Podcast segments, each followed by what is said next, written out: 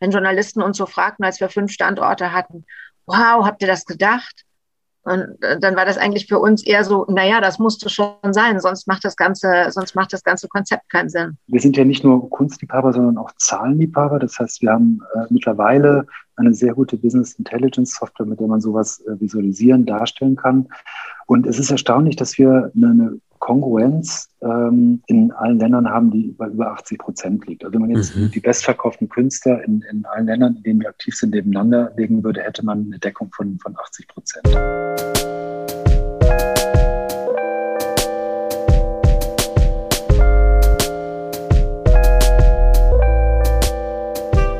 Hallo und herzlich willkommen zu Folge 23 von Extrem Dumme Fragen, dem Podcast über Kunst und die Welt. Mein Name ist Niklas Bolle. Und ich bin Sebastian Späth. Und äh, Niklas, ich finde es ja unfassbar, dass, es schon, dass wir schon 23 Folgen hinter uns gebracht haben. Und ja, das werden wir auch bei der 24. genauso wieder erwähnen. Und diese in zwei Folgen haben wir schon wieder eine, in zwei Folgen haben wir schon wieder eine Jubiläumsfolge. Das stimmt. Und diese 23. Folge äh, wird präsentiert vom Abonnieren-Knopf in eurem Podcast-Player. guter Hinweis. Wir wurden Hinweis. darauf hingewiesen, dass wir das vielleicht mal erwähnen sollten. Man kann diesen Podcast abonnieren in sämtlichen Podcast-Playern und das ist äh, eine gute Idee. Äh, Spotify, Apple Podcasts, Amazon Music, Deezer, Podigy und, und, und. Fantastisch. Also wenn ihr uns eine besondere Freude tun wollt und eure ganz besondere Wertschätzung für uns zum Ausdruck bringen wollt, dann macht, was Niklas sagt. Abonniert diesen Podcast. Tut uns mal eine Freude, genau. Und, und jetzt geht's los, unsere heutigen Gäste. Niklas, oder wolltest du noch was sagen? Nee. Hau rein. Dann stell ich mal vor, wer unsere heutigen Gäste sind. Heute haben wir ein ganz besonderes Duo zu Gast. Stefanie Harig und Marc Ulrich, die Gründer und Chefs der großen internationalen Galeriekette Lumas. Wer ihr Unternehmen nicht kennt, was meiner Meinung nach fast unmöglich ist, weil Lumas inzwischen 25 Galerien auf der ganzen Welt betreibt, darunter natürlich New York, Paris, London, Wien, Berlin und Hamburg, für die oder den hier eine kurze Einführung. Lumas ist keine herkömmliche Galerie, sondern spezialisiert auf den Verkauf von Fotokunst und Kunsteditionen in Auflagen meist von 75 bis 150 Stück. Berlin-Besucherinnen und Besucher und Hamburgerinnen und Hamburger werden wahrscheinlich die Lumas-Filialen am Hackischen Markt oder am Neuen Wall kennen. Wir sprechen mit Marc und Stefanie natürlich über die Gründung der ersten Galerie im Jahr 2004, analysieren anhand von Daten die Kunstgeschmäcker im internationalen Vergleich und besprechen, warum Stefanie und Marc heute wieder die Chefs von Lumas sind, obwohl sie doch vor Jahren ausgestiegen waren aus ihrem Unternehmen.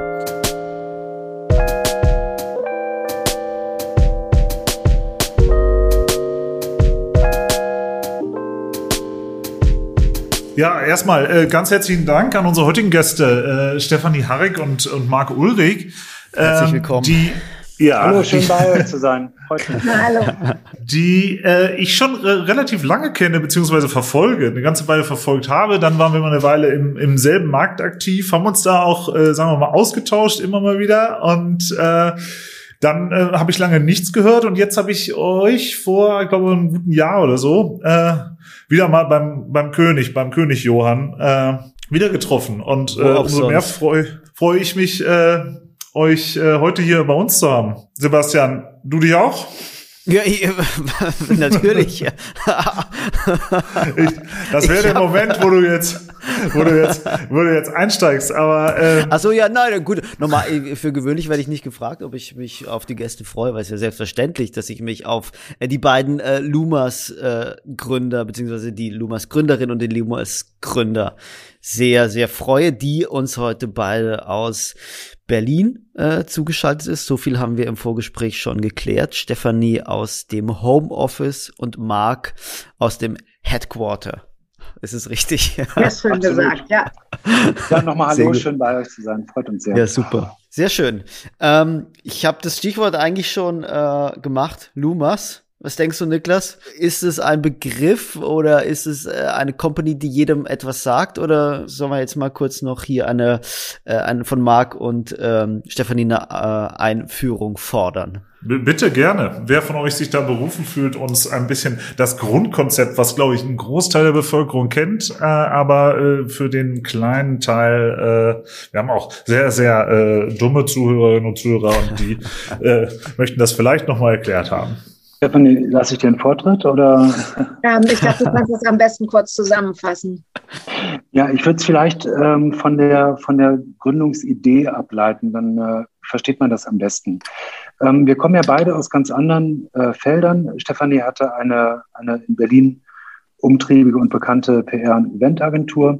Ich habe äh, Strato gegründet, den Webhoster, das war in, in den 90ern, also den damaligen Pionier ähm, für eine eigene Internetdomain, Speicherplatz, Tools, E-Mail-Programme, um eine eigene Website letztendlich professionell, preiswert und einfach betreiben zu können. Warum ich das erwähne, wird gleich nochmal wichtig. Da gibt es einen Bogenschlag. Ja, und dann äh, haben wir uns, äh, haben wir beide Firmen verkauft, hatten, hatten Zeit und ein, ein bisschen Kaufkraft und haben vor den Toren der Stadt Berlin ein, ein Haus gekauft. Das war ziemlich verfallen. In der Bibliothek wuchs eine Birke. Stefanie hat es zwei Jahre. Die Bibliothek, äh, die ihr jetzt im Hintergrund seht. Genau, man, man sieht jetzt eine baumfreie, trockengelegte Bibliothek. Ja, und haben äh, das Haus renoviert und hatten viele, viele, nicht weiße Wände, sondern so Farrow- und Ballfarbene Wände, die trotzdem irgendwie nackt und, und leer waren. Und äh, wir hatten vorher in New York schon so einen Zugang zur Fotografie gefunden, kann ich gleich nochmal getrennt erzählen.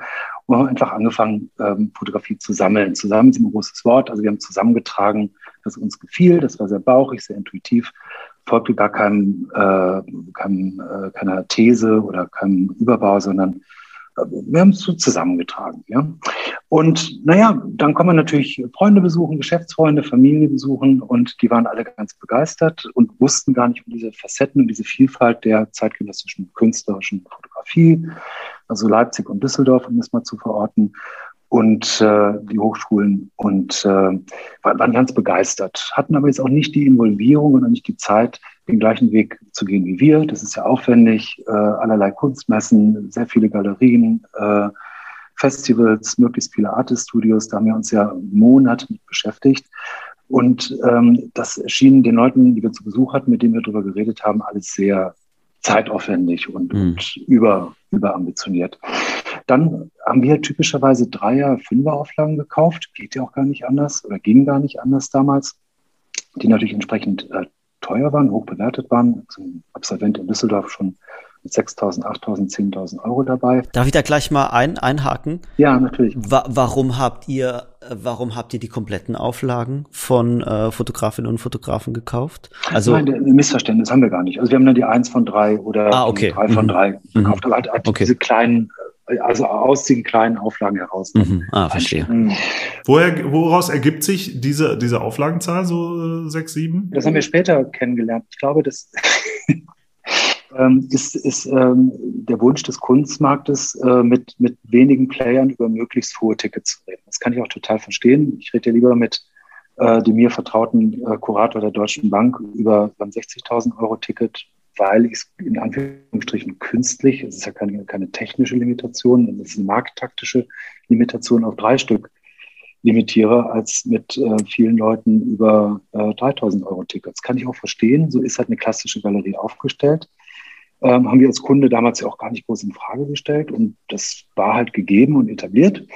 Naja, und dann sagt man halt jene Besucher, um den Faden gerade nochmal aufzunehmen, Mensch, das ist ja verblüffend teuer. Und äh, durch die digitalen Drucktechniken wurden auch die Formate immer größer und so entstanden dann Bewertungen für impressionable, wandfüllende Werke, die doch viele unserer Besucher überfordert haben. Und ähm, dann war noch ganz viel natürlich desorientiert. Also wem kann ich trauen? Wer ist relevant? Äh, auf wen kann ich setzen? Wer nimmt mich da an die Hand? Wer erklärt mir das? Wer gibt mir die nötige Guidance, wie man es dann neudeutsch sagen würde? Und es gab auch eine ganze Menge Schwellenangst. Ähm, das haben wir ja selber erlebt also Galeristen, die uns sagten, wir sollten wiederkommen, wenn wir dann mal Walter Benjamin gelesen hätten. Andere Galerien damals öffneten sich ein Spalt. Das waren noch so Stahltüren, die, die abgeschlossen waren. Dann macht es klack, klack, die Tür ging ein Spalt auf. Ob man sich von der Art Basel kennen würde, das verneinten wir damals, dann flog die Tür wieder zu. Oder eine bekannte Galeristin damals in Frankfurt, sagte dann, Stefanie Mark, da kommt gerade jemand ganz Wichtiges, könnt ihr morgen wiederkommen auf der Art Basel. Und da hatten wir also schon den Gegenwert, Gegenwert einer, einer E-Klasse-Limousine bei ihr gelassen. Das waren so Erfahrungen, die waren selbst für uns hart und ein bisschen verstörend und irritierend, hätten viele unserer Gäste damals im Haus völlig überfordert. So, mhm. das war jetzt eigentlich unser, unser Use Case, unsere Persona, wie, wie ein Werber sagen würde. Die Leute, die bei uns zu Besuch waren. Und dann haben wir gesagt, okay, das lösen wir mal gerade für die. Wir schaffen einen Ort, da aggregieren wir ein, ein Portfolio, das wirklich eine große Bandbreite der zeitgenössischen Fotografie, das ist damals der Schwerpunkt gewesen, heute noch, abbildet, an einer Stelle verdichtet, hürdenfrei, barrierefrei, angstfrei, ähm, da wo die Menschen sind, also eine Kudamm-Seitenstraße oder die Hackischen Höfe in Berlin, die anderen Lagen in Deutschland sind ja äh, bekannt vielleicht, und ähm, machen jetzt eine Sache ganz anders als die klassische Galerie. Wir machen hunderte Auflagen. Also wir reden gerne mit 100 Leuten über kleine Tickets und nicht mit äh, drei Leuten über große Tickets. Und so sind wir auch einfach komplementär.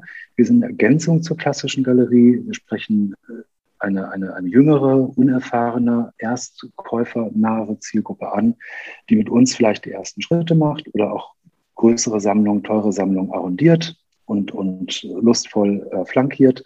Aber letztendlich sind wir mal grob eine Dezimalstelle preiswerter als die klassische Galerie, was wir durch die höhere Auflage steuern, ohne halt irgendeine Bewertung im Galeriemarkt damit äh, zu unterlaufen. Das ja, ist die Grundidee das, von Lumas. Das war ja tatsächlich damals schon eine, schon eine irre Idee, die auch unglaubliche Wellen geschlagen hat, eigentlich sofort, oder? Und äh, war die, diese Idee, kam die originär von euch, das gesamte Konzept, oder habt ihr irgendwo auf der Welt was ähnliches gesehen? Ja, im, ganz im Gegenteil. Also ähm, wir, wir hatten die Idee und waren dann tatsächlich relativ lange in New York und haben gesagt, wir gehen jetzt einmal New York von oben bis unten ab, laufen in jede Straße und in jeden Keller und schauen, ob es da sowas wie Lumas gibt. Und wenn es das nicht gibt, dann machen wir das. Mhm. Mhm. Und ihr habt nichts mhm. gefunden? Wir haben nicht, äh, ja, wir hatten ähm, eine Galerie, die gab es damals schon, die hießen Ice Storm. Ähm, mhm. Ich weiß nicht, ob es die heute noch gibt. Ähm, die hatten ganz groß in Soho einen riesigen Laden aufgemacht ähm, und den dann mit Pauken und Trompeten drei Monate später wieder geschlossen. Und dann wurde alles versteigert. Wie motivierend. Aber sowas wirft uns ja nicht aus der Bahn. Es, es war ganz interessant, dass ähm, wir natürlich einen sehr etablierten, entwickelten Markt vor uns hatten, ähm, der eine, eine zwei Dezimalstellen große Lücke hatte. Und zwar zwischen dem Poster für 30 Euro und dem Galerieeinstiegsangebot für 3000 Euro waren einfach zwei Dezimalstellen Luft. Das findet man ja extrem selten. Und deswegen haben wir schon gezweifelt, ob da überhaupt ein Markt ist. Also haben wir einige Galeristen gefragt, ähm, wie, Sie das denn einschätzen würden. Und da haben wir uns schon viele gesagt, das sei nicht durchführbar, grotesk, bräuchte kein Mensch, interessiert niemanden. Ähm, was mir bei der Strato auch jeder erzählt hatte. Insofern war ich das schon gewohnt. Und das hat uns eher, also beide eher angespornt. Ich, ich finde dieses Feld zeitgenössische Fotografie super interessant, weil es ja auf einer Seite visuell, würde ich mal sagen, zugänglicher, zugänglicher ist für ganz viele Menschen, aber wenn man so den Kunstmarkt komplett überblickt, ist es im Kunstbetrieb selbst, zumindest meiner Wahrnehmung, doch irgendwie so eine Nische. Ähm, deswegen habe ich da paar Fragen dazu. Also die erste ist, wie seid ihr zur zeitgenössischen Fotografie gekommen? Also Marc, du hast gerade gesagt, Stefanie, du kommst aus der äh, aus dem Werbebereich und Marc irgendwie du aus einem technischen Bereich. War das euer Zugang zu diesem Feld? Zeitgenössische Fotografie? Ja, ich hatte auch Kunstgeschichte studiert und mhm. war insgesamt Kunst interessiert. Und ähm, ja, wie kamen wir jetzt ausgerechnet zur Fotografie? Ich glaube, ich glaub, das war ein Antiquitätenmarkt äh, in New York, ähm, zwei, drei Jahre ja. früher. Ja. Da hatten wir in New York gelebt und äh, es war so ein sonntägliches Hobby, ähm, mit einem Café in der Hand über Antiquitätenmärkte ähm, und, und antiquarische Büchermärkte zu schlendern. Und da gab es äh, einen alten, granteligen, wenig gesprächigen Typ, der hatte ähm, Holz, Holzkisten, die man so durchblättern konnte, wie früher äh, im Schallplattenladen die, die Platten. Und das waren Pressefotografien. Das war jene Abzüge, die Fotografen äh, in, der, in, der, in der frühen Zeit ähm, als Abzüge an die Verlage geschickt haben, in der Hoffnung, dass sie abgedruckt werden. Die waren dann auch mit so Tippex-artigen Material ja, retuschiert und, und äh, teilweise genau. mit, mit anderen Geräten manipuliert, um irgendwas abzudunkeln oder hervorzuheben. Ähm, Und das zeigte, das waren journalistische Fotografien, Pferde mit Gasmasken und irgendwelche Cops, die, die Spielfilmen entsprungen sein konnten. Ganz aufregend. Das haben wir stapelweise gekauft, gerahmt äh, und, und äh, somit äh, in, in unser Leben aufgenommen. Und das war eigentlich so der, der Beginn mit der ähm, mhm, mhm. Leidenschaft zur Fotografie.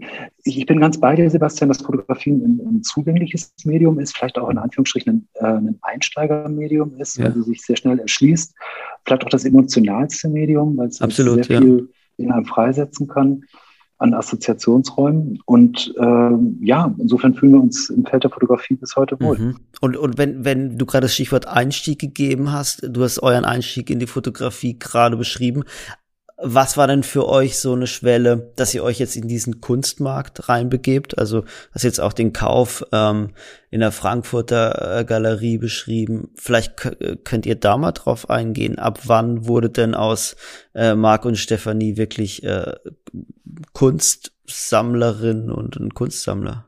Ja, das ist ja ein Suchtphänomen. Ich glaube, ähm, also wir würden uns jetzt nicht als relevante Sammler bezeichnen. Also das, was wir ähm, mittlerweile auch im Depot liegen haben, ist immer noch eine Ansammlung von Dingen, äh, die uns ans Herz gewachsen sind. Das folgt keinem größeren Konzept und wir haben da auch keine weitergehenden Pläne. Ist auch für uns keine Wert, also ich war nie mit einer Wertanlage motiviert, es war immer, immer äh, sehr emotional getrieben.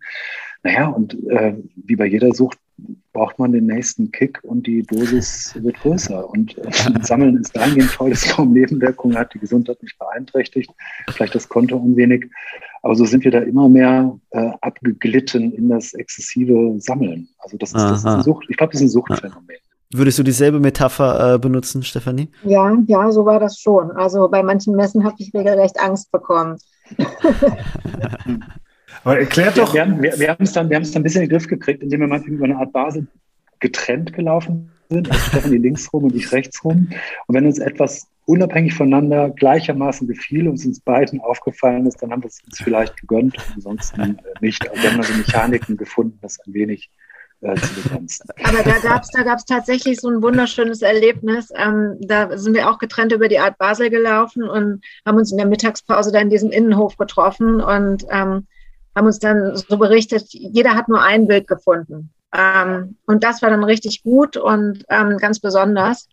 Und ähm, dann haben wir uns gegenseitig das Bild gezeigt und siehe da, ähm, wir hatten uns genau dasselbe äh, Bild äh, ausgesucht. Und das haben wir dann auch gekauft. Das war ein sehr schöner Ölen. Also keine Fotografie, sondern Malerei. Sehr schön. Ähm, Nochmal zurück zu dem Konzept Lumas. Ähm, vielleicht gehen wir da noch mal ein bisschen tiefer rein, weil ich kann mich erinnern, als ich das allererste Mal, ich weiß nicht, welche Galerie war die erste, Hackscher Markt oder, oder Friedrichstraße, äh, oder nicht Friedrichstraße, äh, Fasanstraße, Hackscher Markt. Ja, da bin ich da auch mal reingestolpert und mich, wie glaube ich alle anderen Besucher, hat diese Erfahrung da äh, schon ganz schön gekickt. Erst einmal so überhaupt diese offene Präsentationsform, eben dass die Tür nicht verschlossen war, ähm, aber auch so wie die Fotografie präsentiert wurde, nämlich irgendwie äh, hinter Plexiglas kaschiert, riesengroße Formate äh, irgendwie glänzend, äh, besonders eher an eine Brickwall als an so ein, in so ein White Cube gehangen. Äh, könnt ihr da noch mal ein bisschen erklären, also wie ihr dann in den Vertrieb eigentlich der, äh, der Fotografien gegangen seid und äh, was ihr dort anders gemacht habt? Ähm, anders gemacht. Naja, also ähm, Marc hatte das ja eben schon gesagt, dass das äh, wir hatten mehrere ähm, Vertriebskanäle von Anfang an. Vertriebskanal ähm, 1 war äh, die Galerie, Vertriebskanal 2 das Internet und dann gab es auch noch äh, das Lumas Magazin, das gab es ja auch schon von Anfang an, ähm, was entsprechend insertiert wurde. Ich glaube auch schon damals in der Millionenauflage. Und äh, bei dem ersten gab es tatsächlich noch so ein Bestellblättchen dabei, ähm, dass man so wie früher beim Otto-Katalog ausfüllen konnte und dann ähm, ja tatsächlich Bilder bestellen konnte. Ja. In welchem Jahr befinden wir uns da eigentlich? Wie bitte? Damit unsere, in welchem Jahr befinden wir uns da eigentlich? Ähm, wir haben 2000, äh, 2004, am 5. November 2004, ähm, mhm. ja, genau, morgen in, ähm, in äh, vor, vor, vor ja, ein paar Jahren haben wir die erste Lumas-Galerie eröffnet. Okay, ja, lange ist her. Aber sorry, ich hatte dich unterbrochen, äh, Stephanie. Ähm, was haben wir anders gemacht? Also erstens haben wir mal ähm, sehr viel dichter gehangen, als es in Galerien üblich ist. Dann haben wir ähm, uns getraut, farbige Wände ähm, zu haben, was ähm, zum damaligen Zeitpunkt auch in Galerien noch nicht unbedingt üblich war. Das heißt, wir haben Atmosphäre in den Raum gebracht. Das heißt, dieses, dieser White Q ähm, wurde so ein bisschen ähm, ähm, gemütlicher. Ähm, man hat sich, ich, ich denke, einfach auch so wohler und entspannter ähm, gefühlt. Und wir haben eben an allen Stellen versucht, die, die Hemmschwelle des Besuchers, also überhaupt einzutreten, äh, zu reduzieren. Mhm. Und gleichzeitig 2004 auch online schon an den Start gegangen. Das, das, war, von Anfang an das, das war von Anfang an das Konzept, dass wir äh, mit Magazin, mit äh, Stand, also mit Galerie und ähm, mit, mit äh, unserer Website an den Start gehen. Lumas.de und Lumas.com war tatsächlich vermutlich äh, die, die erste Website, auf der man Kunst online kaufen konnte. Aber das haben wir immer integriert verstanden, dass ein Kunde uns vielleicht in der Galerie kennenlernt, später online bestellt oder umgekehrt. Das ist auch heute noch so. Also wir haben einen sehr starken Fluss von der Website in die Standorte und umgekehrt. Und du mhm. hast gerade angesprochen, Lumas.de und Lumas.com oder Lumas.com. Also Lumas war von Anfang an als global agierendes Unternehmen angelegt? Ja, also wenn wir gefragt worden sind, wie weit wir Lumas tragen wollen, haben wir uns immer sehr bedeckt gehalten, weil bevor man äh, einen Markt neu betritt, wir waren ja ein komplett neuer Marktteilnehmer, seine erste Edition äh, verkauft hat, da irgendwie von europaweiter Filialisierung zu sprechen, ist ein bisschen vermessen. Aber wir hatten das schon im Hinterkopf, dass wir Lumas gerne größer denken würden über, über viele Standorte hinweg. Mhm, mhm. Ich, ich wir, hatten deshalb, ja, wir hatten das ja auch mal durchgerechnet. Wir hatten ja am Anfang mal gesagt, naja, also ähm, richtig Spaß fängt es an zu machen, wenn wir 20 Standorte haben. Also 20 Standorte. Mhm. Und, und soweit hatten wir eigentlich auch am Anfang schon gedacht. Also ähm, wenn Journalisten uns so fragten, als wir fünf Standorte hatten, wow, habt ihr das gedacht? Und äh, dann war das eigentlich für uns eher so, naja, das musste schon sein, sonst macht das ganze, sonst macht das ganze Konzept keinen Sinn. Und, und heute sind es äh, fast 30 Standorte oder? 25. 25 Standorte. Das hat sich natürlich gewandelt. Ähm, also in 2000er Jahren hatten wir natürlich versucht, in, in Dortmund und Wiesbaden und Mannheim zu öffnen, haben wir auch erfolgreich gemacht. Heute würde man sich wahrscheinlich stärker auf A-Metropolen konzentrieren. Mhm. Und äh, insofern ist die, die, nackte Zahl gar nicht mehr so entscheidend, sondern mhm. äh, wir versuchen die, die 25 bis 30 Standorte, die wir äh, sehen, in den A-Metropolen dann auch sehr aufwendig äh, zu gestalten und bekehrt als, als Flagships, als, als ein, ein Ort, wo, wo man auf großer Fläche ein, ein, breites Portfolio von uns erleben kann, zu gestalten. Wir ziehen zum Beispiel in Hamburg gerade um an den neuen Wall, macht am 15. November auf, auf, auf 450 Quadratmeter und äh, das ist für uns ein sehr großer Standort, aber da wollen wir prototypisch mal die, die nächste Generation Lumas Galerie entwickeln. Ich frage deshalb so nach diesem, nach der Internationalisierung, weil es ja bei Filialen und Filialen in unterschiedlichen Ländern ja auch immer um Geschmack geht. Und ich habe mich gerade gefragt, ähm, wie ist es denn, äh, habt ihr so inzwischen so ein Gefühl davon, welche Art, welche Werke an dem Standort besser ankommen als in einem anderen Standort? Gibt es womöglich ähm, wirklich auch so ein unterschiedliches Programm für die einzelnen Länder? Oder ist ähm, das Medium Fotografie ja, so allgemein? Wir sind, äh, wir sind ja nicht nur Kunstliebhaber, sondern auch Zahlenliebhaber. Das heißt, wir haben äh, mittlerweile eine sehr gute Business Intelligence Software, mit der man sowas äh, visualisieren, darstellen kann. Und es ist erstaunlich, dass wir eine, eine Kongruenz ähm, in allen Ländern haben, die bei über 80 Prozent liegt. Also wenn man jetzt mhm. die bestverkauften Künstler in, in allen Ländern, in denen wir aktiv sind, nebeneinander legen würde, hätte man eine Deckung von, von 80 Prozent. Das okay, variiert wow. dann, also die Nummer 7 ist in anderen Land mal die Nummer 4 und umgekehrt. Aber ähm, wir scheinen hier einen relativ globalen Geschmack anzutreffen. Aha. Über Asien können mhm. wir nicht mitreden, da sind wir wenig äh, präsent, aber ähm, wir haben gerade in Miami eröffnet, in Miami Beach, äh, einen sehr schönen Standort. Und wenn ich mir da die, die äh, Verkaufsergebnisse angucke, sind die mit Paris, Berlin oder London tatsächlich vergleichbar. Okay, faszinierend. Das ist ja ist ja eine gute Gelegenheit, um mal über die Zielgruppe zu sprechen. Also wen sprecht ihr da an, äh, gezielt und äh, hat sich der äh, diese Zielgruppe vielleicht auch ein bisschen verändert über die Zeit? Sagen wir mal, äh, ich erzähle mal, wen wir ursprünglich glaubten ansprechen zu wollen und du kannst dir dann ein bisschen ähm, berichten, ähm, wen wir wen wir tatsächlich ansprechen. Also unsere Idee war natürlich der junge Sammler oder die junge Sammlerin. Das haben wir uns so vorgestellt. Das sind Leute so ab 28, 29, wenn man so seine erste schönere Wohnung irgendwie einrichtet, ähm, geht man zu Lumas und fängt da an zu kaufen. Ähm, wir haben dann relativ schnell festge, also und wir ähm, waren uns ähm, immer sicher, dass das Leute sind, die eigentlich ähm, ähm, auch so, ein, so ein ja, einen Designanspruch in der Wohnung haben und ähm, vielleicht eher so ein bisschen urbaner, kunstinteressierter. Das, das, trifft tatsächlich auch alles zu, nur ist unser Publikum doch wesentlich älter von Anfang an gewesen. Oder Marc, ist das jetzt wieder jünger geworden? Du hast da die Zahlen besser. Ja, ähm, das haben wir auch gerade nochmal analysiert. Die, die stärkste Kohorte ist mittlerweile 25 bis 34 äh, Jahre. Mhm. Äh, das ist die mhm. stärkste Gruppe. Äh, war früher nicht der Fall also weder gefühlt noch gemessen.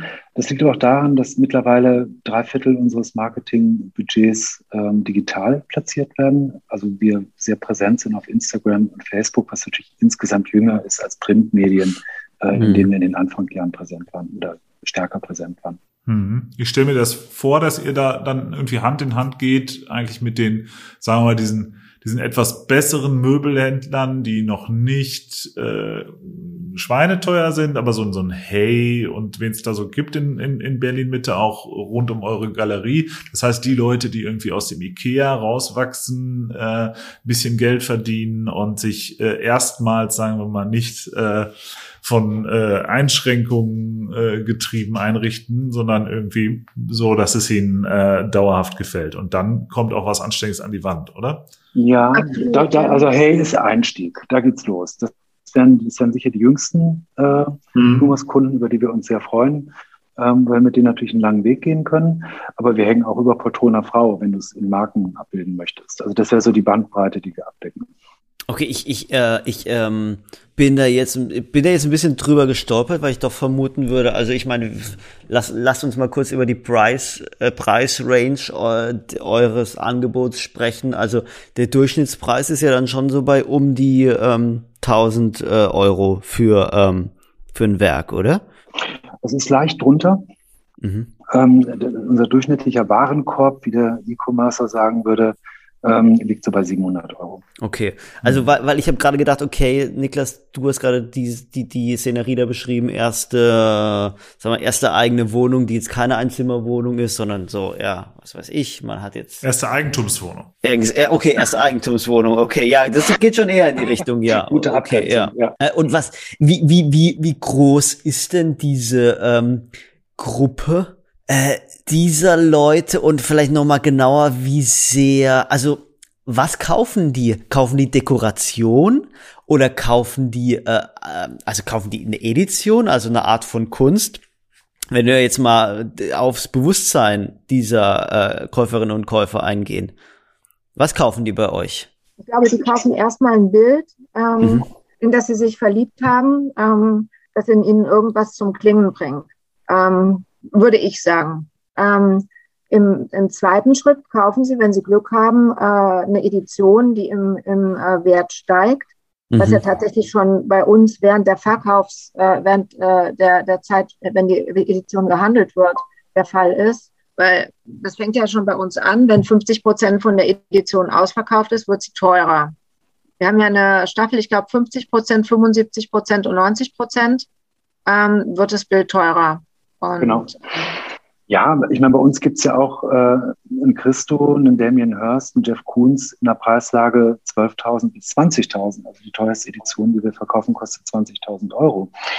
Und ähm, also insofern kauft man da sicher auch ähm, einfach ein rele relevantes Kunstwerk. Da mag bei manchen Leuten auch eine, Investment- oder Anlageüberlegung eine Rolle spielen, zumindest das gute Gefühl, dass man sich jeden Tag an dem Werk erfreut und es äh, nicht an Wert verliert, wie ein anderes, anderer Gegenstand, der das Leben bereichert, sondern hat an Wert gewinnt. Das ist ja auch für viele eine Motivation beim Sammeln. Es gibt gleichwohl natürlich auch Leute, die, die bauchgetrieben kaufen. Das könnte man halt mhm. dekorativ nennen. Also ja. Stefanie sagte, ein Werk, das in einem etwas zum Klingen bringt.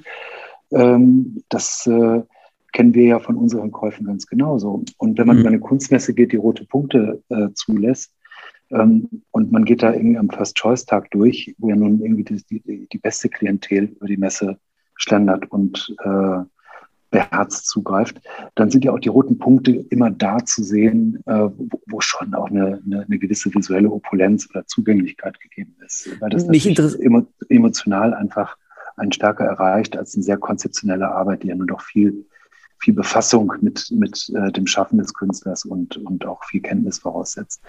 Mich, mich würde interessieren, welche Gedanken ihr euch da bei der Kommunikation oder bei der Vermarktung gemacht habt, weil dieser Begriff Kunst ja schon die Hemmschwelle ein bisschen höher legt. Einerseits ist dann diese Vorstellung von Wertigkeiten, auch Wertsteigerung, aber ich glaube, dass der Begriff Kunst, wenn ihr damit nach außen gegangen seid, weniger Leute abholt als diesen Begriff Kunst nicht zu benutzen. Äh, vielleicht könnt ihr mal erklären, wie ihr dann zu dieser Entscheidung gekommen seid, es über äh, Kunst laufen zu lassen, sage ich jetzt mal. Und ja auch eure oder die Werke, die ihr anbietet, dann wirklich in, in Beziehung zu setzen mit Hörstwerken oder mit Christo-Arbeiten. Also sie ganz klar in den Kunstkontext zu, zu, zu bringen. Du meinst äh, Kunst statt Fotografie? Ja, gen ja, genau. Also sozusagen wirklich, ja. Also natürlich ist, äh, ich möchte nicht absprechen, dass, äh, also Fotografie ist ganz klar eine Form von Kunst, aber ähm, bei der, also okay, ich glaube, dass man. Lass uns doch mal vielleicht definieren, wann ist denn Fotografie Kunst? Also ja. Fotografie kann ja einfach nur Dokumentarfotografie ja. sein. Ähm, Fotografie kann aber auch Kunst sein. Äh, es kann. Nein, ja. ja. Also ich würde sagen, Fotografie ist dann keine Kunst, wenn ich sie so auf Leinwand drucken im Baumarkt äh, finde, dann, dann äh, würde ich, das, das ist für mich so die, die, äh, da würde ich, ich würde mal von dem, ich würde es mal von dem Ausgabe oder dem Medium, wie man das präsentiert, unabhängig machen. Mhm. Ähm, ich glaube, wenn, wenn ein Künstler äh, der tatsächlich ein Konzept mitverfolgt hat, mhm. eine mhm. Idee dahinter stand, dann eine Werkgruppe geschaffen wurde, ähm, dann ist es Kunst. Ähm, und deswegen ist es natürlich schwierig. Was ist denn Helmut Newton? Helmut Newton hat irgendwie tolle Modefotos gemacht, die sind irgendwann ins Museum gehängt worden, jetzt ist es Kunst. Mhm. Ähm, ist natürlich bei Fotografie ein ganz schwieriges, äh, ein ganz, ganz schwieriges Ich würde noch mal gerne eine Frage stellen, auch zu dem gerade eben erwähnten großen Namen, also irgendwie äh, Hearst oder Kunz oder, oder, und so weiter. Äh, ist das relativ neu oder habt ihr das schon immer gemacht? Weil wir haben die 2000, ja, hm, wir haben 2012 die, die haben wir angefangen, Hearst zu verkaufen. Das war so ein, äh, eigentlich war das so ein Test, den wir gemacht haben, weil ähm, wir hatten bis zu dem Zeitpunkt, glaube ich, nie was über 2000 Euro verkauft ähm, oder überhaupt im, im Programm gehabt. Und äh, dann kamen diese wahnsinnig tollen äh, Skulls und dann haben wir gesagt, das müssen wir jetzt mal probieren. Und dann habe ich ganz vorsichtig fünf Stück gekauft ähm, in der Hoffnung, dass, dass sich da irgendwo ein Kunde findet. Und siehe da, die waren noch nicht richtig in der Galerie, dann waren die schon ausverkauft. Und das Problem war dann eher, sie nachzukaufen, um sie den Kunden anzubieten, ähm, als sie zu verkaufen. Und das waren immerhin Tickets gewesen, die waren, weiß ich nicht, ich glaube knapp unter 5000. Ist das richtig, Marc? Oder knapp unter 4000? Also das war, das war relativ teuer. Und ähm, dann kamen ja, ähm, das, das waren damals noch die, die bunten äh, Prints und dann kamen ja die, die mit solchem Diamantenpuder äh, mhm. besetzt waren und die kosteten dann schon irgendwie 7.000 und 14.000 Euro in, in unterschiedlichen Größen. Und siehe da, das verkaufte sich auch sehr ähm, gut. Und dann haben wir festgestellt, naja, unsere Kunden sind ja auch ähm, nicht nur an Fotografie, sondern auch an anderen Themen begeistert. Und es gibt ja ganz wunderbare Editionen im Kunstbereich. Ähm, warum sollen wir die nicht anbieten? Das, das, das ist spannend. Äh, allerdings hat ihr ja auch so ein bisschen dann ja abgekommen und habt euch wirklich Dinge auch aufs, aufs Lager gelegt, weil ich habe ich hab Lumas immer so verstanden, schon auch, ihr habt ja auch das hinten angeschlossene Fotolabor, äh, das ihr auch so ein bisschen so äh, on demand produzieren konntet, oder? Wenn etwas bestellt wurde. War das komplizierter dann, dann für euch? Ja, das ist auf jeden Fall komplizierter für uns, weil ähm, das ist ja bei Lumas tatsächlich der riesige Vorteil, dass wir keine, keine äh, großen Lager irgendwo haben. Und natürlich, mhm. ähm, wenn wir, wenn wir Murakami, Hörst, Ai Weiwei, alles, was wir jetzt ähm, auch im Programm haben, das muss natürlich eingelagert werden. Das sind natürlich auch Werte. Das, das, das muss auch natürlich adäquat gelagert werden. Ähm, das war dann tatsächlich nochmal ein neuer Bereich. Mhm. Wie läuft denn so eine Zusammenarbeit mit so Künstlerunternehmern wie ähm, ähm, äh, Damien Hirst, wie äh, Takashi Murakami, wie, wie äh, Ai Weiwei? Die haben ja zum Teil ihre eigenen Verlage.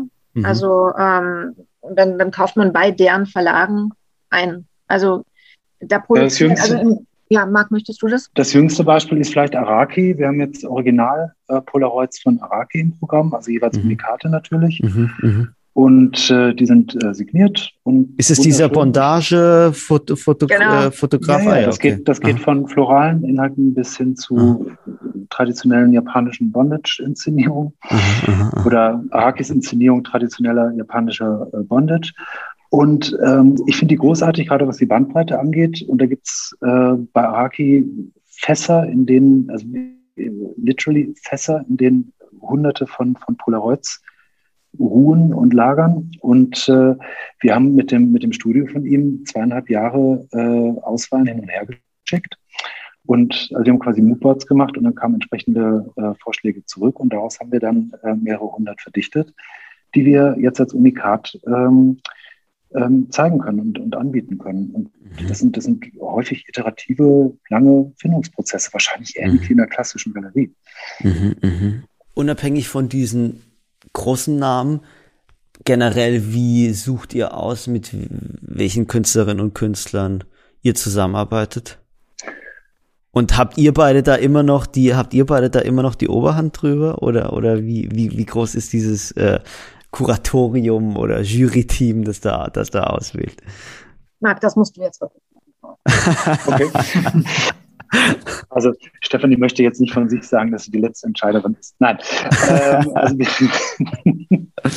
also, wir, beide befinden uns da in einem immer wieder spannenden Dialog und, und die Synthese ist dann meistens das Richtige. Also ja, wir schauen da schon drüber und, und äh, haben da vielleicht Verleger ähnliche ähm, Positionen inne. Aber es gibt ein, ein Team von, von sechs Kuratoren, ähm, die den, das Geschehen gut im Blick haben und, und vor Ort präsent sind und eine Auswahl verdichten, die wir dann im Team, und das ist sicher ein Team-Effort, äh, äh, weiter verdichten und entscheiden. Und, und das ist auch wichtig, dass man diese vielen Augenpaare auf der Szene hat, ähm, weil ja auch jeder da nochmal andere Schwerpunkte identifiziert. Also es ist ein, ein teamorientierter, kollaborativer Prozess, mhm. in dem schon vorbehalten, ab und zu eine, eine einsame Entscheidung zu. Mhm. Lumas war dann ja wirklich eine, eine irre Erfolgsgeschichte, hm, wurde ja auch oft, glaube ich, auf der Welt äh, kopiert, äh, rechts und links. Und, äh, habt ihr, seid ihr selber mit dem Konzept an irgendeiner Stelle in diesen ja 20 Jahren äh, mal falsch abgebogen, äh, habt das in eine Richtung entwickelt, musst nochmal umkehren? Habt ihr größere Fehler äh, gemacht, die ihr äh, heute im Rückspiegel ja vielleicht mit dem Lachen sehen könnt? Erstaunlicherweise haben wir das Konzept, wie wir es 2004 äh, aufgesetzt haben und, und in den Markt getragen haben, nie signifikant verändert. Ähm, natürlich hat sich das, das Design, die Anmutung der Galerien in mehreren Iterationen verändert.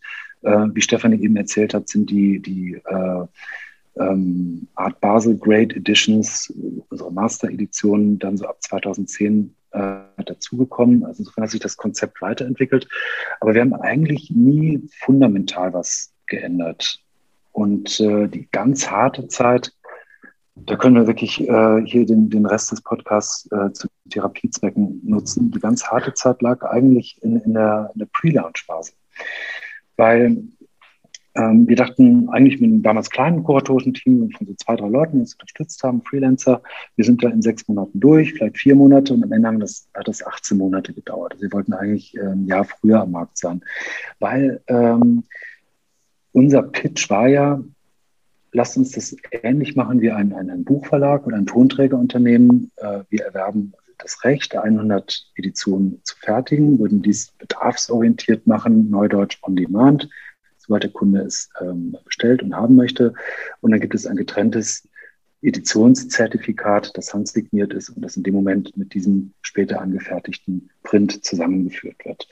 Äh, natürlich dies mit, mit einem Prüfprozess, wo man sich äh, auf einen exakten Standard verständigt und mit digitalen Druckverfahren lässt der sich auch problemlos durchhalten, wenn man in mehreren äh, unter, zu, zu, mehreren unterschiedlichen Zeitpunkten mit dem gleichen Papier auf der gleichen Maschine printet.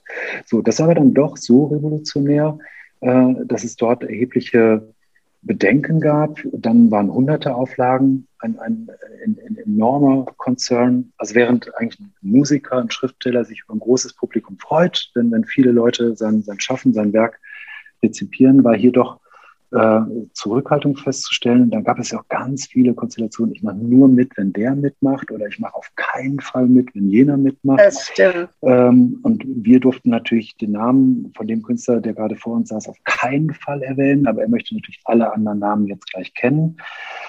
Und dann haben wir am Ende so eine, eine Liste entwickelt, die konnte man einsehen, wenn man seinen Namen selber draufsetzte. Und so, also das war, äh, und konnte dann unter Vorbehalt in Klammern dahinter schreiben.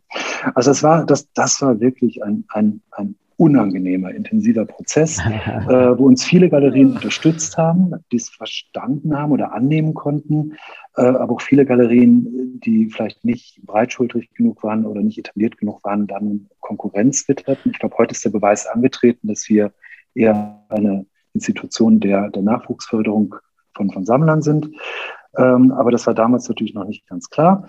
Und Darf ich ganz kurz einhaken? Was, ja. was, was, was war das Learning für euch beide daraus ähm, über den, über diesen, diesen Kunstbetrieb? Ähm, wie äh, aus heutiger Sicht würde man sagen, die Einstellung damals war ja ein bisschen rückständig äh, und ziemlich elitär. Ähm, was war da euer Gefühl, so zu hören, ach ja, wenn der mitmacht, ach nee, und also so Kunst immer so ein bisschen äh, im Elfenturm behalten, äh, Elfenbeinturm behalten, oder?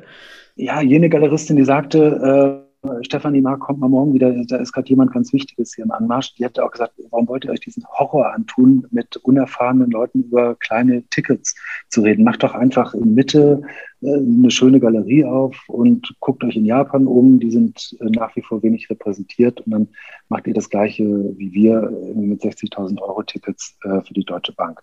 Aber das war ja so gar nicht unser Trachten. Und, und diese äh, diese, diese tradierte Haltung, die ja ihre Berechtigung hat. Ich meine, jeder muss sein Geschäft machen und, und äh, wir haben auch großen Respekt ähm, vor, der, vor der Ausstellungsleistung, äh, die Galeriekollegen erbringen oder vor, vor dem musealen Aspekt, äh, den wir ja so gar nicht abdecken können und wollen. Also da hat jeder seine Berechtigung, glaube ich.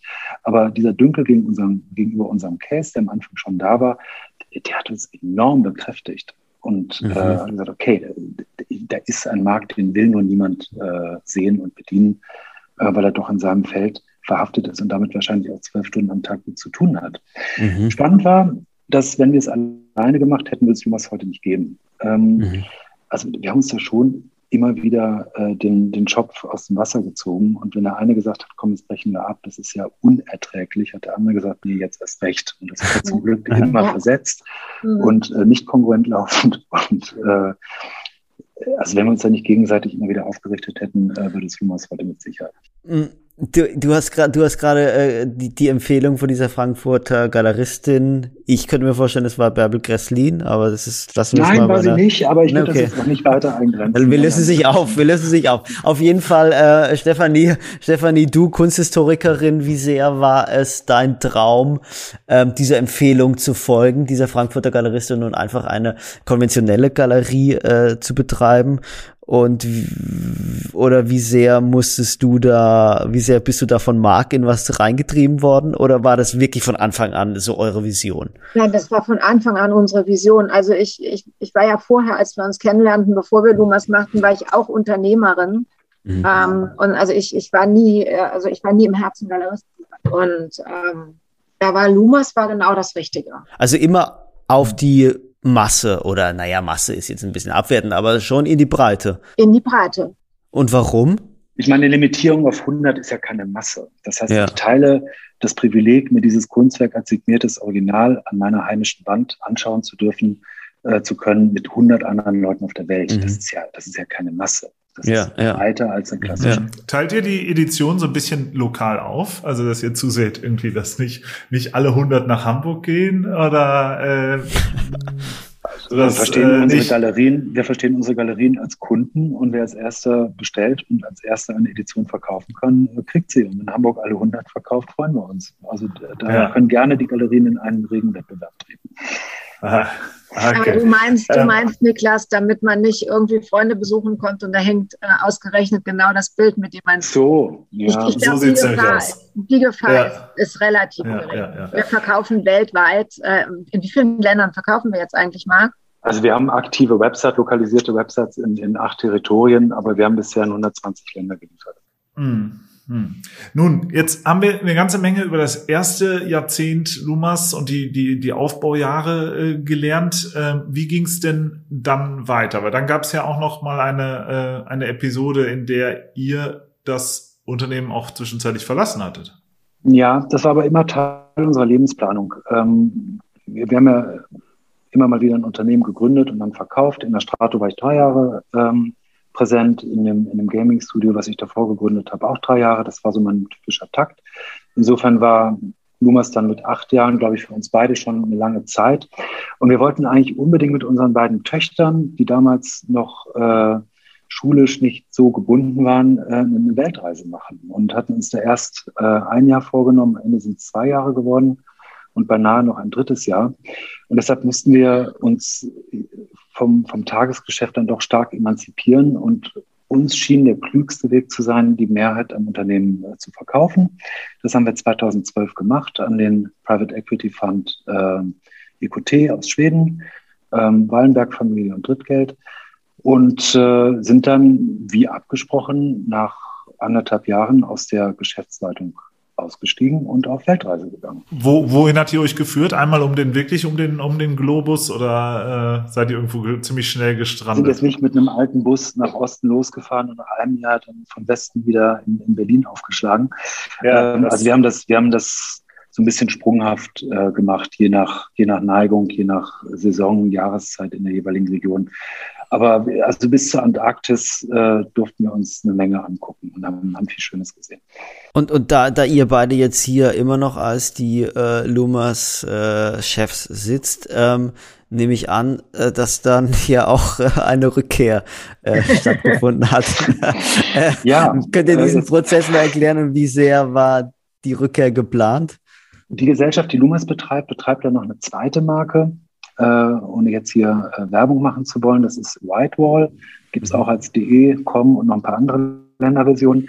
Das ist das Fotolabor. Also die Destination, äh, die es ermöglicht, online Fotos in Galeriequalität äh, printen, kaschieren und rahmen zu lassen. Äh, Whitewall fing an, der wichtige Lieferant oder wesentliche Lieferant für Nummers zu sein hat dann äh, aber auch ein eigenes Endkundengeschäft aufgebaut und sich, sich immer weiter von Numas emanzipiert, eben durch, durch äh, Geschäft mit äh, Zehntausenden von fotografiebegeisterten äh, Laien und Profis und äh, war irgendwann sogar größer als Lumas. Also hat in äh, Sachen Umsatz und Ertrag die gute alte Lumas äh, überholen können, obwohl es am Anfang so das, das Baby war, was in Geschäftsleitungsmeetings immer in den letzten zehn Minuten abgehandelt wurde. Also eine wirklich phänomenale Entwicklung.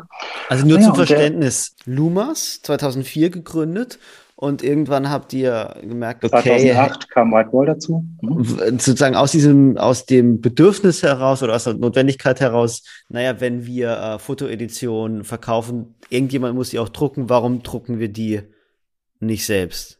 Oder? Genau, wir hatten mit dem Alexander Nieswand einen, einen genialen Geschäftsführer in dem Labor gehabt, in dem wir in den mhm. Anfangsjahren bestellt haben. Und irgendwie hatten Alexander und wir die Idee, das weiter zu ähm, standardisieren und mit einer gewissen Robotik, was so die rückseitigen Aufhängeleisten angeht, äh, mhm. weiter zu skalieren und zu industrialisieren äh, unter Wahrung eben so einer Manufakturqualität. Dazu muss man viel investieren, viel anders machen, sehr viel in Software investieren. Und Alexander hatte die, die Vision, genau das hat in einer sehr skalierten Operation umzusetzen. Und dann haben wir mit ihm Whitewall gegründet. Mhm. Das heißt, Whitewall, Whitewall kann ich als ähm, ähm, sag mal, ich als äh, nicht Hobbyfotograf oder ich als, naja, gegebenenfalls auch als Hobbyfotograf, aber auch als Künstlerin und Künstler kann bei Whitewall meine Prints äh, anfertigen lassen. Absolut. Also das, das reicht von Künstlern, die auf der Art Basel vertreten sind, bis zum Zahnarzt, der mit einer teuren Canon in Burma das Foto seines Lebens gemacht hat und sagt, das äh, möchte ich jetzt einfach gut und groß geprintet haben.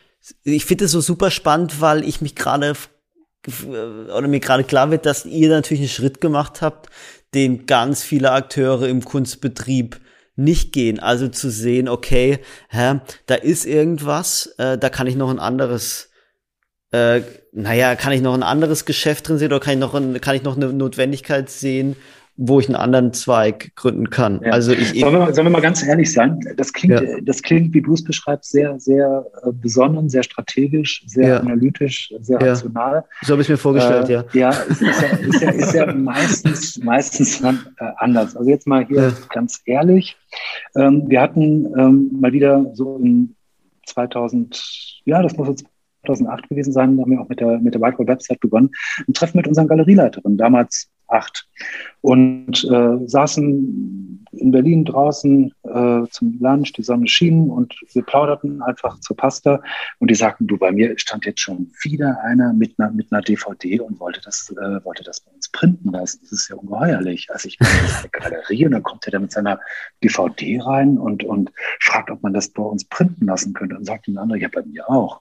Ja, und dann sagt ein Kollege, ja, da, da habe ich auch dauernd. Dann fragt Stefan und ich nach, ja, sind das jetzt Einzelfälle oder, oder passiert das regelmäßig? Ja, es ist ungeheuerlich, das passiert also bestimmt dreimal am Tag.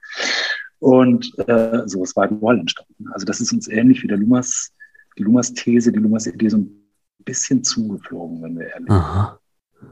sind. Aber ich glaube, das ist halt nur dieses, diese Opportunität dann erkennen und auch zupacken. Aber wenn wir uns jetzt monatelang die Schläfen massiert hätten, um eine weitere Geschäftsidee zu gebären, wären wir wahrscheinlich nicht so weit gekommen, äh, wie hier einfach beim Zuhören, aber dann noch zuschnappen an der mhm. Stelle. Aber Whitewall habt ihr nicht zurückgekauft, um jetzt mal ein bisschen den Spannungsbogen zu brechen? Nein, ganz im Gegenteil. Also der Private Equity Fonds EQT hielt 75 Prozent grob, wir den Rest, äh, hat die Firma fünf Jahre äh, weiterentwickelt. Das ist ja der typische Anlagehorizont eines, eines äh, Fonds. Und dann kam so 18, 19 äh, der Zeitpunkt, wo EQT turnusgemäß, zyklusgemäß äh, exiten wollte, also seinen, seinen Anteil an der Firma in, in die nächste Generation Gesellschafter weitergeben wollte. Und äh, da führten äh, Gespräche mit dem äh, Fotobuchmarktführer CW in Oldenburg, MDAX notiert, großes Unternehmen, zu einer Situation, dass CW sagte, wir würden Whiteball gerne unbedingt haben, weil wir eine Premium-Marke zu unserem Portfolio hinzufügen wollen, möchten aber Lumas nicht miterleben, weil das ein Verlagsgeschäft ist, ein programmgetriebenes Geschäft ist. Das trauen wir uns aber nicht zu, das ist nicht unser Fokus und da sehen wir keinen Schwerpunkt. Und so kam die Situation, dass äh, EQT und wir gemeinsam dann Whiteball in die Hände von CW überführt haben. Das entwickelt sich dort ganz, ganz wunderbar weiter und ich glaube, alle Beteiligten, auch das Team und die Belegschaft sind glücklich und wir haben dann Lumas wieder in unsere Hände überführt. Und so und sitzen wir heute wie? wieder hier und machen das gleiche Geschäft wie 2004. und wie, wie verzogen äh, war das, äh, das Kind, als es wieder in die Hände der Eltern kam? Äh, habt ihr es noch wiedererkannt oder? Äh, oder ja, das, das, das, war, das war nicht ganz einfach, ohne jetzt hier einen weiteren, weiteren Therapieansatz äh, äh zu wählen. Das ist ja auch fürs Team nicht einfach. Ja, dann kommen ja die mhm. Gründer wieder und erzählen wir von früher und halten da eben krummen Finger äh, in, in, in die Meetingrunde und sagen, gestern, damals war es aber so und so. Ich glaube, das war für alle ein Annäherungsprozess. Es gab ja auch alte Teammitglieder, äh, an, an Betriebsjahren alte, die kannten uns noch, dann gab es die neuen, die kannten uns nicht. Das musste alles erstmal zusammenwachsen. Ähm, ich glaube, wir konnten ein paar Sachen rekultivieren, die uns wichtig waren, aber es ist ja auch eine Menge geleistet worden, äh, als wir in der Antarktis Pinguine angeguckt haben. Zum Beispiel diese Business Intelligence Software, von der ich eben schon mal gesprochen hatte, mit der wir heute grandiose Analysen fahren können. Die ist in der Zeit entstanden. Das ist halt so ein typischer zahlenorientierter Fokus eines, eines Private Equity Players. Und das ist eine ganz wertvolle Ergänzung. Also dadurch sind wir sicher klüger mhm. in unseren Entscheidungen äh, fundierter. Ich bin eben so ein bisschen ähm, na, wie soll ich das, wie soll ich das sagen? Also eben hast du gesagt, äh, wir verstehen unsere äh, Galerien als, also als Niklas gefragt hat, hier ähm, die Verteilung der Kunstwerke in den Galerien. Und klar, also äh, ihr, ihr bezeichnet eure Filialen als, als Galerien. Ähm, trotzdem möchte ich wissen, äh, wenn ihr eure Galer Gal äh, Filialen als Galerien versteht, was sind denn Voraussetzungen, um bei Lumas als Verkäuferin und Verkäufer zu arbeiten. Weil wenn ich jetzt an Galerien denke, dann sind sie ja klassischerweise doch irgendwelche Menschen mit kunsthistorischem Background, häufig ähm, also das Salespersonal. Wie, wie ist es bei euch? Wer arbeitet bei Lumas? Ich würde mal sagen, es ist nach wie vor 85 Prozent etwa ähm, haben tatsächlich einen kunsthistorischen Hintergrund. Ja, okay. Mhm. Also auf jeden Fall in den Galerien, ja. Okay. Mhm. Und, und, und, und dieses heißt, sich, sich als Galerie zu verstehen, bedeutet, also was, was ist es da für ein Konzept, wie mit den Kundinnen und Kunden umgegangen wird? Habt ihr euch da, habt ihr da, habt ihr euch da ein Konzept überlegt, wirklich? Ja, ja, haben wir. Ähm, also, um ganz ehrlich zu sein und ohne da bashen zu wollen, aber ja. alles, was ähm, mir nicht gefallen hat und auch heute manchmal noch nicht gefällt, wie ich in Galerien behandelt werde, das machen wir nicht. Also zum Beispiel? bemühe ich mich zum Beispiel, äh, zumindest. Naja, also. Ähm, Hallo sagen. Was, Sie kennen den Künstler nicht? Also, hm, das, ja. finde ich total unmöglich. Das macht man nicht. Oder, ähm, ja, wenn der, wenn der Kunde sagt, ähm, ähm, also ich habe jetzt noch gar nicht so viel Ahnung von Kunst. Ähm, ja, ich meine, dann kann man ihn doch eigentlich nur beglückwünschen dazu, weil ähm, dann hat er doch, dann kann er doch wirklich was erleben. Dann hat er doch, dann hat er doch die Chance, ähm, da wirklich so, so, eine, so, so ein Erstlingsgefühl nochmal zu haben. Ähm, also es ist ja was Schönes, da muss man ja nicht jemanden irgendwie von oben herab oder arrogant behandeln. Ich verstehe das natürlich bei, bei klassischen Galerien. Ähm, die sind nicht so begeistert, wenn da so viel Kundschaft rumläuft, die dann irgendwie Fragen stellt. Aber ähm, also ich freue mich, wenn Kunden Fragen stellen, weil dann ist man im Gespräch und ähm, kann über die, kann über das Werk sprechen. Ähm, und ich meine, das Schöne ist ja, selbst wenn man überhaupt keine Vorkenntnis hat über die Emotion, ähm, kommt man ja immer ins Gespräch. Und wenn es nur eine tolle Farbe ist oder ein, Motiv, was irgendwie eine, eine Sehnsucht eröffnet, ähm, man kann ja über alles, also man, man muss ja nicht Kunsthistoriker sein, um zu sprechen. Ja, also ähm, eben hat Marc nicht nur eure, eure Räume als, als Galerien bezeichnet, sondern auch als Kunden von euch wiederum. Ähm, und äh, das würde ich auch gern verstehen. Eure Galerien sind heute alle in der Hand der Dachgesellschaft, oder? Weil unten auf eurer Website habe ich einen Button gefunden, der war mir neu. Da steht auch Franchise. Also kann ich auch mein eigenes äh, Lumas eröffnen? Ja, das geht in Territorien, die wir selber nicht verstehen, also die wir kulturell viel schwierig finden oder die äh, äh, sprachlich schwierig sind oder in einer anderen Zeitzone liegen oder weit weg sind. Also Toronto, mhm. Melbourne sind zum Beispiel Franchise-Standorte und auch äh, Budapest, ähm, weil wir einfach auf, auf, Budapest damals gar keinen Fokus hatten. In Deutschland äh, würden wir kein Franchise machen und es gibt auch ansonsten keine Franchise-Galerie. Die anderen, was kommt daraus? Ähm, 22 betreiben wir äh, selbst. Ja, aber im Prinzip, ähm, wenn, wenn wir jemanden Qualifiziertes in, in einer neuen Geografie kennenlernen würden, könnten wir uns das vorstellen. Ja. Und was auch noch spannend ist, um das noch eben mit den Galerien nochmal abzuschließen, ist, es gibt auch ein paar schwimmende Galerien. Könnt ihr da nochmal erzählen, was dahinter steckt? Ja, das ist eine ganz spannende Kooperation mit der TUI.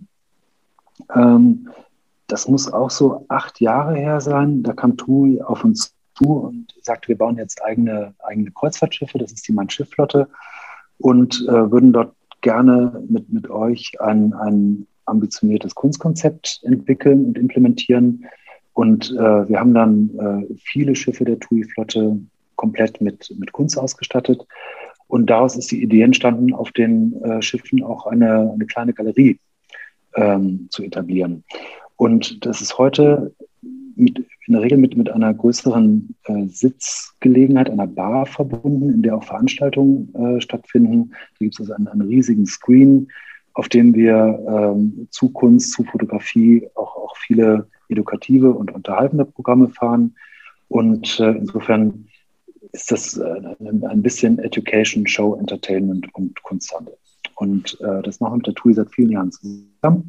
Und äh, das ist, äh, glaube ich, für beide sehr glücklich und Verbindung.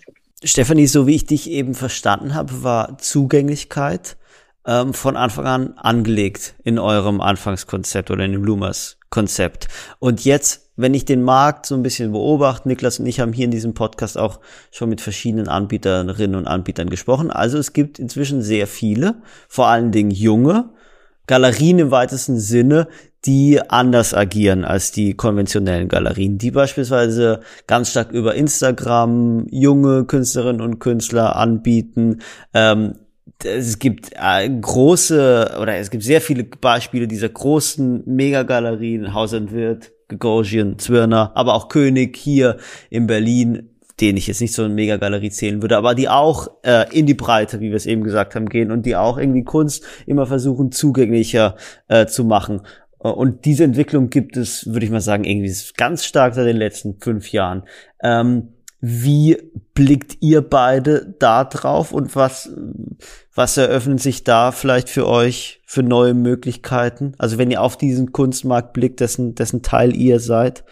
Also damit wolltest du jetzt sagen, wir waren die Avantgardisten? Ich war, äh, äh, das, äh, das kann ich nicht sagen, weil ich, weil ich das, weil ich es wirklich nicht weiß, aber äh, aber ähm, schon irgendwie 10, 15 Jahre vor der Zeit, ja. Also man ja, merkt also, gerade schon, also was Sebastian sagen will, ja.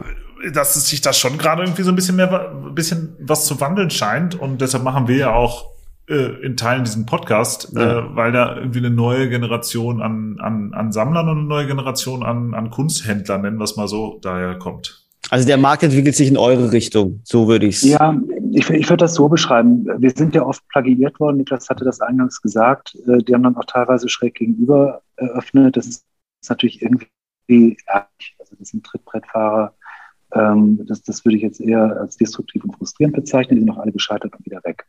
Aber wenn jetzt äh, so eine Art Movement äh, entsteht, sich in der, in der Breite stärker mit Kunst zu beschäftigen, Kunst zu kaufen, ähm, dann kann es ja irgendwie für, für, den ganzen Markt und somit auch für uns nur positiv sein. Also ich glaube, das, äh, lass es nicht anders sagen. Vor 20 Jahren konnte ich bei einem Dinner sagen, ja, Kunst, ja, interessiert mich nicht so. Ich habe andere Themen. Und das war akzeptiert und ist mir zum nächsten Thema übergegangen. Wenn ich heute mich äh, am Dinner setze und sage, Kunst interessiert mich nicht, dann bin ich ja fast ein verschrobener Sonderling. Ja. Und, äh, Kunst ist ja schon in der breiten Bevölkerung heute viel stärker ähm, Absolut, verankert ja. und das zieht halt auch ein entsprechendes Angebot nach sich. Und äh, also wir spüren das nicht nachteilig und wenn daraus eine Art Movement entsteht, ist doch gut. Aber was, was, was könnte sich für euch daraus entwickeln? Also gibt's von eurer Seite Überlegungen zu sagen, man geht auf Künstler, nehmen wir jetzt mal, man geht auf Anselm Reile zu und, und, und, und fragt den, hey, wie wär's mit dir eine Edition oder Katharina Krosse, sind so Namen, die ja jeder kennt. Oder äh, ja, wenn du uns da einen Kontakt herstellen könntest, wäre ich natürlich sehr dankbar. Also, ich wollte gerade sagen, was für schöne Träume wir hier zusammen haben. Wunderbar. Naja, nein, mal im Ernst. Aber also. wir haben ja eben über das Instagram-Phänomen gesprochen. Also ja. Das quasi junge Galerien, jüngere ja. Künstler viel digitaler vermarkten. Dafür sind ja. beide jetzt nicht, nicht die perfekten Beispiele. Aber ja, ich glaube, auch gerade wenn man jetzt noch das Feld äh, NFT dazu nimmt, wo ja alles auch nochmal neu sortiert und neu gemischt wird, wird es wahrscheinlich auch viele Crossovers geben, viele Kollaborationen geben und äh, ganz neue Allianzen oder Projekte, äh, kollaborative Projekte geben, die vielleicht vor fünf Jahren oder zehn Jahren so gar nicht denkbar waren. Das mhm. ist spannend, das äh, erweitert das Angebot und ist sicher für unsere Kunden eine Bereicherung. Ja. Aber spielt, mhm. bei, spielt in eurem Geschäft, wie sehr spielen da große Namen wirklich eine Rolle? Und geht es in eurem Geschäft nicht viel stärker als im konventionellen Galeriebusiness um wirklich um das Motiv, das Werk an sich? Beides, würde ich sagen, oder? Genau, hätte, ich, hätte ich auch mit einem klaren sowohl als auch beantwortet. Also, wie gesagt, diese wunderbare Business Intelligence Software, die wir hier gehabt haben, die spuckt ja ganz viele Charts und Statistiken und Zahlen aus. Und da steht dann halt ein Damien Hirst ähm, neben, neben einem Künstler in, in, im Verkaufsranking, der wirklich noch weitlich unbekannt ist. Und beide machen mhm. bei uns, natürlich nicht im gesamten Kunstmarkt, ich kann nur von unserer kleinen Welt hier sprechen, dann in, in dem gewählten Zeitraum von einem Monat oder einer Woche mal gleich viel Umsatz. Und äh, das ist, glaube ich, das, was, was die Lumas-Welt auch ausmacht, diese Parallelität und mhm. Parallelität. Das Thema NFTs, du hast gerade angesprochen, äh, findet ihr das spannend, jetzt schon in diesem Stadium, in dem es gerade ist? Und glaubt ihr, dass das schon was ist für, für die typischen Lumas-Kunden? Ja, ähm, das, ist, das ist eine gute Frage, die sich kompakt kaum beantworten lässt. Also ich glaube, dass da zurzeit äh, sehr spekulativ behandelt wird. Ich glaube auch, wenn man sich die teils wirklich grotesken Bewertungen anguckt, die auf neuen Plattformen entstehen, ähm, dass dort äh, ein, ein, sehr kleiner Personenkreis mit vielen Accounts äh, die Preise auch äh, in die Höhe treibt auf eine sehr intransparente und auch nicht ganz korrekte Weise. Und äh, also das ist wirklich Wild West, das ist Frühphase, das ist Internet 98. Und äh, wir arbeiten an einem ganz eigenen Ansatz, den wir auch gerne mit Partnern umsetzen wollen, der auch für den Kunden wirklich eine Sicherheit, eine Transaktionssicherheit, eine, eine ähm, Plagiatssicherheit mit sich bringt, dass der NFT halt nicht von irgendjemandem einen Tag später neu gemintet wird, der auch für den Künstler ein Digital Rights Management mit sich bringt, also dass die hochauflösende Datei im marktgängigen ERC721-Protokoll dann halt nicht als Link sofort für jeden sichtbar ist, auch printbar ist, würde mich als etablierten Künstler sehr irritieren. Und vor allen Dingen, dass auch ein wirklicher Use Case, ein Nutzen entsteht. Ich meine, heute ist ja die Frage, abgesehen davon, dass ich es im Tennisclub erzählen kann und, und einen vermeintlichen oder auch tatsächlichen Wertzuwachs habe, gibt es ja keinen, keinen wirklichen Use Case und auch daran arbeiten wir. Ähm, dass man das, den NFT dann auch wirklich erlebbar macht. Ähm, würde ich heute ungern mehr zu sagen, weil es ist ein bisschen geheim und noch nicht ganz gesetzt und, und äh, ausgereift. Aber wenn ihr uns nochmal in einem Jahr einladen ja, würdet, dann könnten wir da ganz viel über unsere ersten NFT-Erfahrungen berichten. Aber ja. die Idee ist schon NFT für die, ja. äh, für die Breite, um nochmal ja, natürlich. Ja. ja, ja, absolut, klar. Ah, also spannend also da bleiben wir unseren Leitlinien schon treu. Mhm. Und ich kann Niklas jetzt schon versichern, dass wir da viel falsch machen werden. Das, das geht gar nicht anders. Also entweder wartet man endlos oder macht auch mal, was im technologischen Setup angeht, was Experimentelles, was sich dann als Fehler herausstellt. Also das ist schon noch ein, ein sehr experimentelles Feld. Aha, aha. Also da werden wir auch über viele Fehltritte berichten können.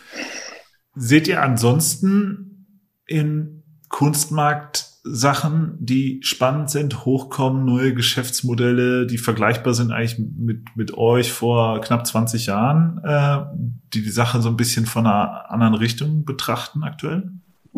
Also außer der Lumas NFT-Plattform sehen wir da gar nichts. Außer auf. der, ja. Äh, außer der. Ähm, nein, wir gucken uns die, die ganzen Geschehnisse im, im NFT-Feld an. Also ich glaube, dass dort die meisten Innovationen passieren werden. Das ist halt, wie gesagt, zurzeit alles sehr, sehr bienenschwarmartig äh, wild und, und volatil und experimentell und spekulativ. Aber da entsteht ja schon viel Neues und Spannendes, auch was künstlerische Ausdrucksmöglichkeiten angeht. Das ist ja auch mhm. eigentlich für Videokunst die Chance, endlich einen Durchbruch in, in, einer, in einer breiten Wahrnehmung, das Wort breit wird heute, glaube ich, ziemlich breit gewalzt, ähm, zu erzielen und, und so dieses kleine Nischenfeld von, von Kennern, Connoisseuren und Spezialisten zu verlassen. Also ich glaube, das ist, das ist schon eine sehr spannende Entwicklung. Abgesehen davon, dass es eben eine völlig neue Liga von rein digitalen Künstlern geben wird, die auch nicht aus einer analogen Welt kommen und jetzt auch mal was Digitales machen, sondern die von vornherein digital arbeiten, also auch sehr algorithmisch und sehr, sehr in Code-Dimensionen denken. Und, dadurch mhm. und ist ja auch für, für dich jetzt, System, ne? ja, für euch und, und für dich, Marc, äh, ist doch wahrscheinlich auch wirklich äh, ein, ein, ein schöner äh, Zufall der Geschichte, dass da jetzt plötzlich Technologie und Kunst nochmal so hart aufeinandertreffen, weil da sind nicht alle so gut positioniert wie ihr, oder? Im ja, Verständnis. Bisher war es bei Lumas hilfreich, dass wir, dass wir Fotografie verstehen und, und auch ganz gute Betriebswirte sind. Und jetzt ist unser Tech, also mein Tech-Background da sicher nicht schädlich. Ja. Das bewahrt dann vielleicht vor den größten Pitfalls schon mal, auf jeden Fall. Mhm. Ich habe noch einen letzten Punkt, bevor wir dann äh, zum Schluss kommen, den ich ansprechen möchte, was auch eine spannende Großentwicklung ist. Koll äh, Kollaboration. Ähm, beobachte ich in letzter Zeit ganz häufig. Also sagen wir mal beispielsweise Zusammenarbeit zwischen Modeunternehmen und Künstlerinnen und Künstlern. Ist es was, worüber ihr nachdenkt? Also Lumas, inzwischen eine sehr bekannte Marke. Gibt es eine Überlegung? Gibt es konkrete Pläne, mit anderen Marken zusammenzuarbeiten? Wir haben das sozusagen erfunden. Also wir haben schon vor vielen Jahren ähm, zusammen mit Porsche und BMW äh, Autos inszeniert. Also wir ja. haben eine, eine äh, Fotografin, einen Fotografen äh, gewinnen können, der dann in einem Fall zusammen äh, BMW äh, Oldtimer inszeniert hat, im, im, äh, in der Kollaboration mit Porsche, den äh, aktuellen 911 Das war die Irene Kung. Ganz wunderbar gemacht. Ähm, und also insofern äh, Porsche und Lumas, BMW und Lumas, da haben wir schon einiges gemacht mhm. und da ist auch in Zukunft sicher eine Menge denkbar. Ja. Mhm, mhm. das hat äh, gut für uns funktioniert. Ja. insofern auch total spannend, weil ja BMW mit seinen Artcars irgendwie so eine große Kunsttradition hat und dass sie dann jetzt zu, zu euch kommen, also zu so einem jungen Unternehmen, äh, zeigt eigentlich, wie, wie, äh, naja, welche Leistung ihr da äh, mit Lumas vollbracht oder wie, wie, was für einen Stellenwert Lumas inzwischen hat. Naja, offensichtlich denken die deutschen Premium-Autohersteller, dass unsere Zielgruppe ja. äh, Porsche ja. BMW fährt, äh, womit wir wieder bei der Eingrenzung unserer Zielgruppe sind. Also dann der, der 5er BMW zur ersten gekauften Eigentumswohnung. Mhm. Ja, das, das äh, hat eine hohe Nähe, glaube ich, im, im Publikum. Auf jeden Fall. Ja. Wunderbar. Schön. Äh, ja, äh, an der Stelle, äh, äh liebe Stefanie, äh, lieber Marc, äh, vielen Dank. Das war ein äh, toller Ritt durch eure äh, eure Lumas äh, unterschiedlichen Phasen des Unternehmens und die äh, ähm, ja sehr ehrlichen und, und spannenden Einblicke. Vielen Dank dafür von uns schon einmal. Ja, ja, ja danke, danke für die spannenden Fragen, die es wirklich aus allen Richtungen ausgeleuchtet haben. Ähm, ich hoffe, wir haben das ein bisschen eingrenzen können. Hat viel Spaß gemacht und äh, ähm, danke, dass wir bei euch sein konnten heute. Na, natürlich, ich kann mich auch nochmal nur sehr bedanken und äh, auch an dich, Stefanie. Äh, ich Dann bedanke ich mich auch. Hat Spaß gemacht. sehr nett mit euch. Gab auch schon Gäste, die haben sich nicht bedankt. also, herzlichen Dank. Und ihr kommt bitte, ihr kommt bitte nochmal wieder, wenn die NFTs draußen sind. Ja? ja. Für euch beginnt ja mit dem, mit dem also. Weihnachtsgeschäft auch jetzt eine spannende Zeit, oder? Absolut. Unsere Absolut. liebste Zeit des Jahres. Sehr gut. Okay, ihr beiden, dann. Bye bye. Danke und Cut. Ciao.